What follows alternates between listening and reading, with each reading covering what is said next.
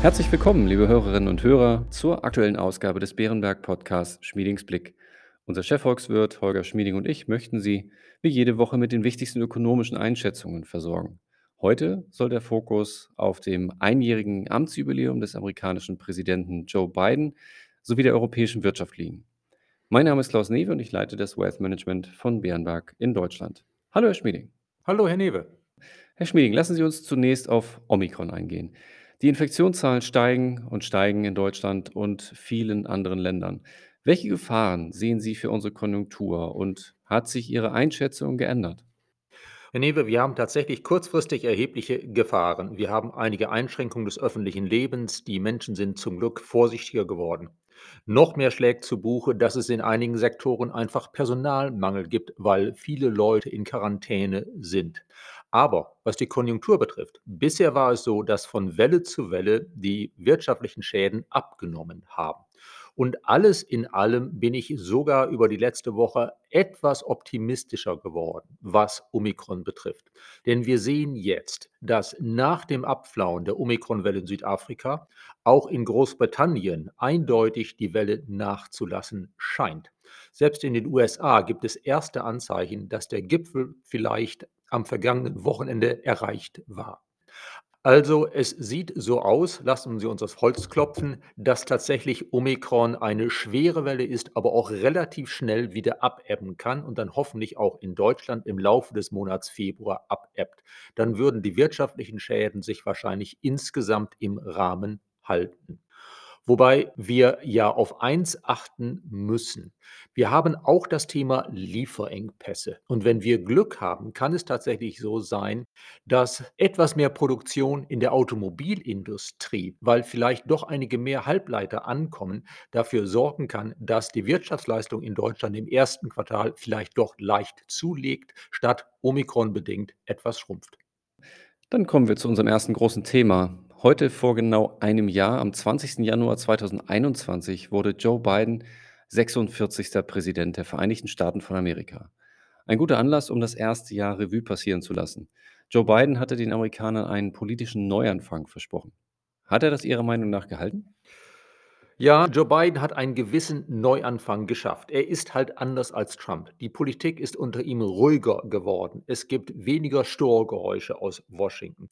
Biden hat auch die Pandemie besser gemanagt, als das Trump gelungen war, der manchmal gut beim Impfen und manchmal katastrophal bei manchen seiner Vorschläge zur Pandemiebekämpfung gewesen war. Aber einen richtigen Neuanfang haben wir in einer wichtigen Beziehung nicht gesehen. Das Land USA ist weiterhin gespalten, ungefähr in der Mitte. Biden hat es nicht geschafft, Demokraten und Republikaner zumindest in der Mitte halbwegs zu versöhnen. Und damit ist es eben nur insgesamt ein halber Neuanfang. Das Risiko ist groß, dass in den USA die politische Lage angespannt bleibt und wir möglicherweise in zwei Jahren darüber diskutieren müssen, ob vielleicht Trump doch bei der Präsidentschaftswahl im Herbst 2024 sogar zurückkehren könnte. Hierzu eine Anschlussfrage. Wie bewerten Sie die Bilanz Bidens aus wirtschaftlicher Sicht? Auch das ist eine etwas gemischte Bilanz. Die Konjunktur läuft super. Sie läuft so gut, dass sie eigentlich sogar zu stark läuft. Deshalb haben wir ja auch in den USA noch mehr Inflation als in der Eurozone und in Deutschland. In der Fiskalpolitik hat das bereits Trump mit seinem Stimulus übertrieben. Biden, seine Administration, hat nachgelegt. In den USA gibt es zu viel Fiskalstimulus. Auf der positiven Seite natürlich, die Arbeitslosigkeit ist ausgesprochen gering, die Einkommenslage der Haushalte ist so gut wie nie zuvor. Und dank der Stimuluschecks, die gerade ja auch an die ärmeren Haushalte gingen, ist auch die Lage finanziell vieler der etwas ärmeren Haushalte recht gut, in manchen Fällen so gut, dass einige sagen, na, dann müssen wir ja die dreckige Arbeit, das Putzen gehen, gar nicht annehmen für einige Zeit und es deshalb an Arbeitskräften teilweise in den USA besonders mangelt. Biden hat nicht die Steuern erhöht, auch das ist etwas, was wir positiv vermerken können. Er hat bei den Regulierungen angezogen, aber noch nicht in einem Umfang, der die Wirtschaft wirklich belasten würde. Also alles in allem ist Bidens wirtschaftliche Bilanz nicht schlecht. An einigen Stellen hat er es eben eher übertrieben. Das führt uns direkt zum Dauerthema Inflation. In den USA stiegen die Verbraucherpreise im letzten Monat des vergangenen Jahres um satte 7%. Das ist der höchste Zuwachs seit fast 40 Jahren.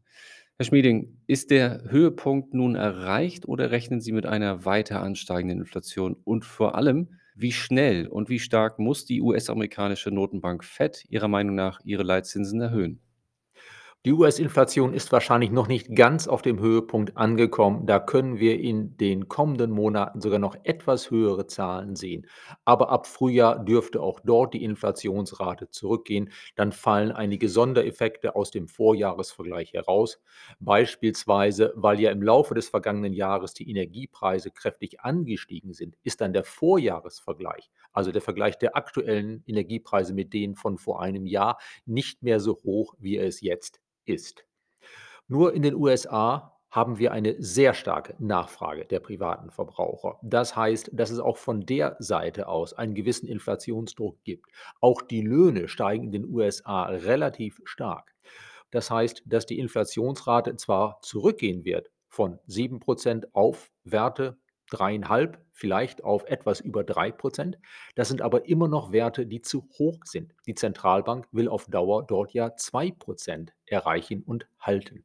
Deshalb, die US-Notenbank hätte eigentlich schon etwas eher sich gegen die besonders expansive Fiskalpolitik stemmen müssen. Sie hätte eigentlich schon eher die Zinsen erhöhen müssen. Sie ist, wie man in unserer Fachsprache sagt, hinter der Kurve.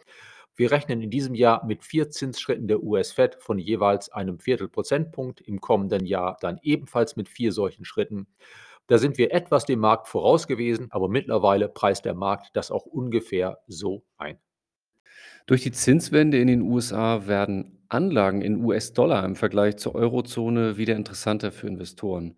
Diese Tatsache drückt sich auch im Wechselkurs schon aus. Der Euro hat im Vergleich zum US-Dollar eine schwere Zeit hinter sich.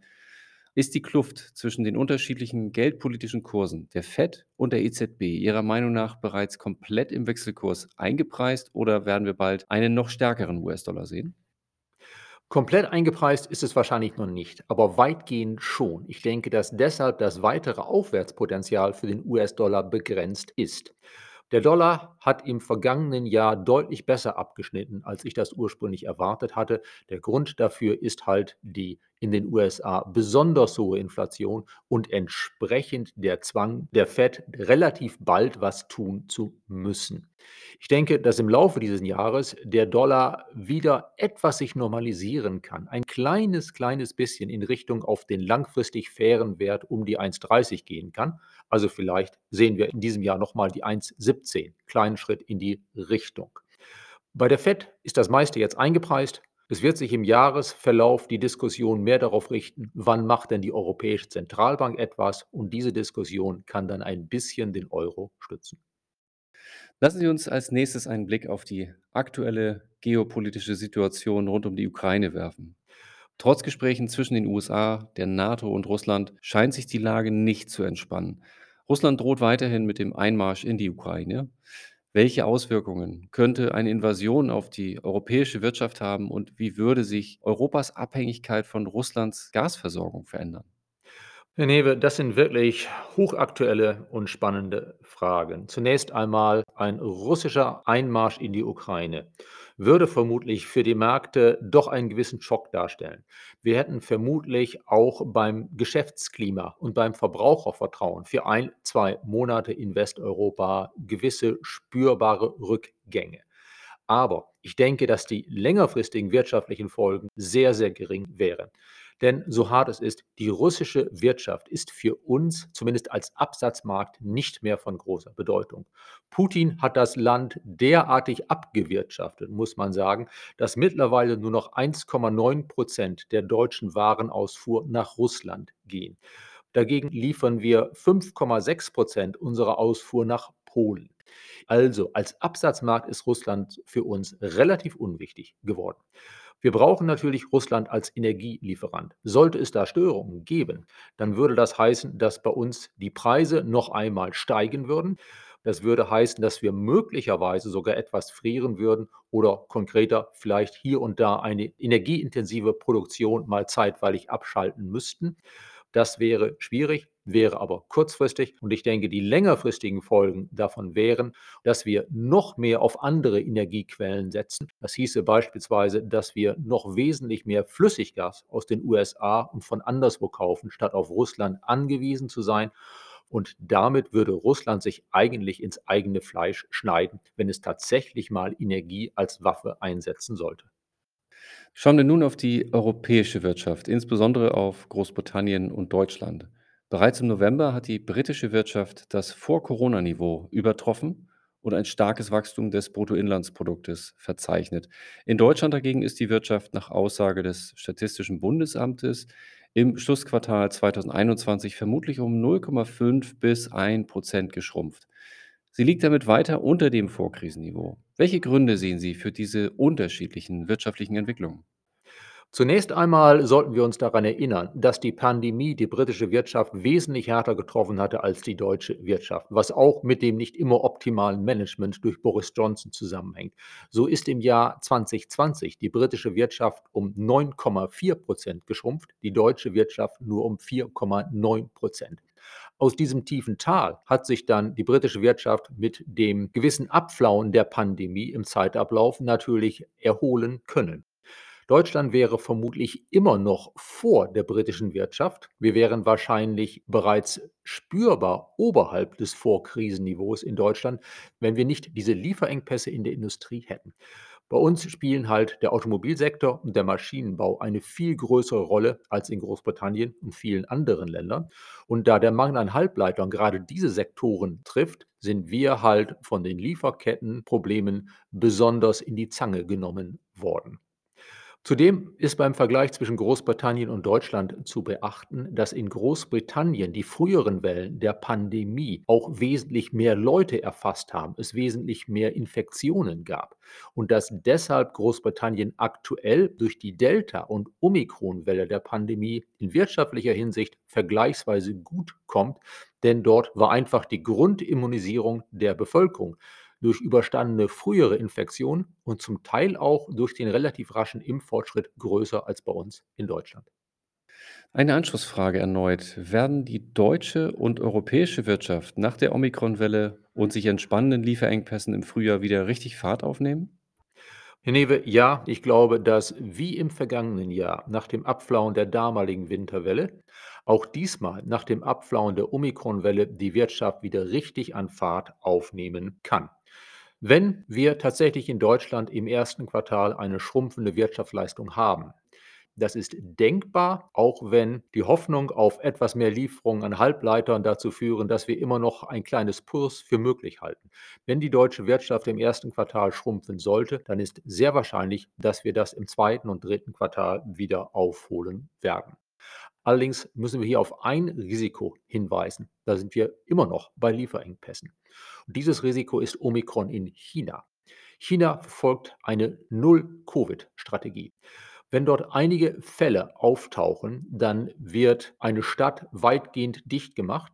Und wenn das jetzt mit der hoch ansteckenden Omikron-Variante durch China läuft, dass überall da, wo Omikron mal auftaucht, eine Stadt geschlossen wird, dass es vielleicht auch wieder den Lockdown eines Hafens gibt, dann könnte das die Lieferengpässe, die wir haben, noch mal für einige Zeit sogar verschärfen und deutlich verlängern.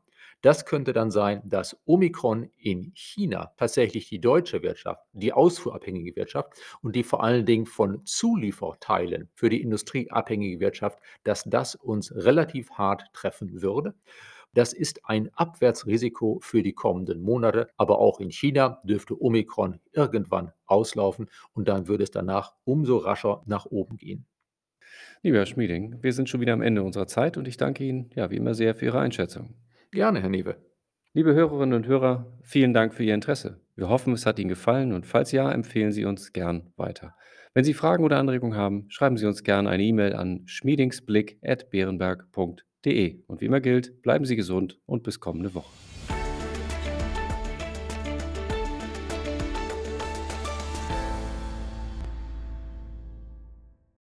Wichtige Hinweise. Bei dieser Information handelt es sich um eine Marketingmitteilung. Diese soll Ihnen Gelegenheit geben, sich selbst ein Bild über eine Anlagemöglichkeit zu machen. Wir weisen ausdrücklich darauf hin, dass diese Information keine individuelle Anlageberatung, keine Anlageempfehlung und keine Anlagestrategieempfehlung darstellt. Frühere Wertentwicklungen sind kein verlässlicher Indikator für die künftige Wertentwicklung.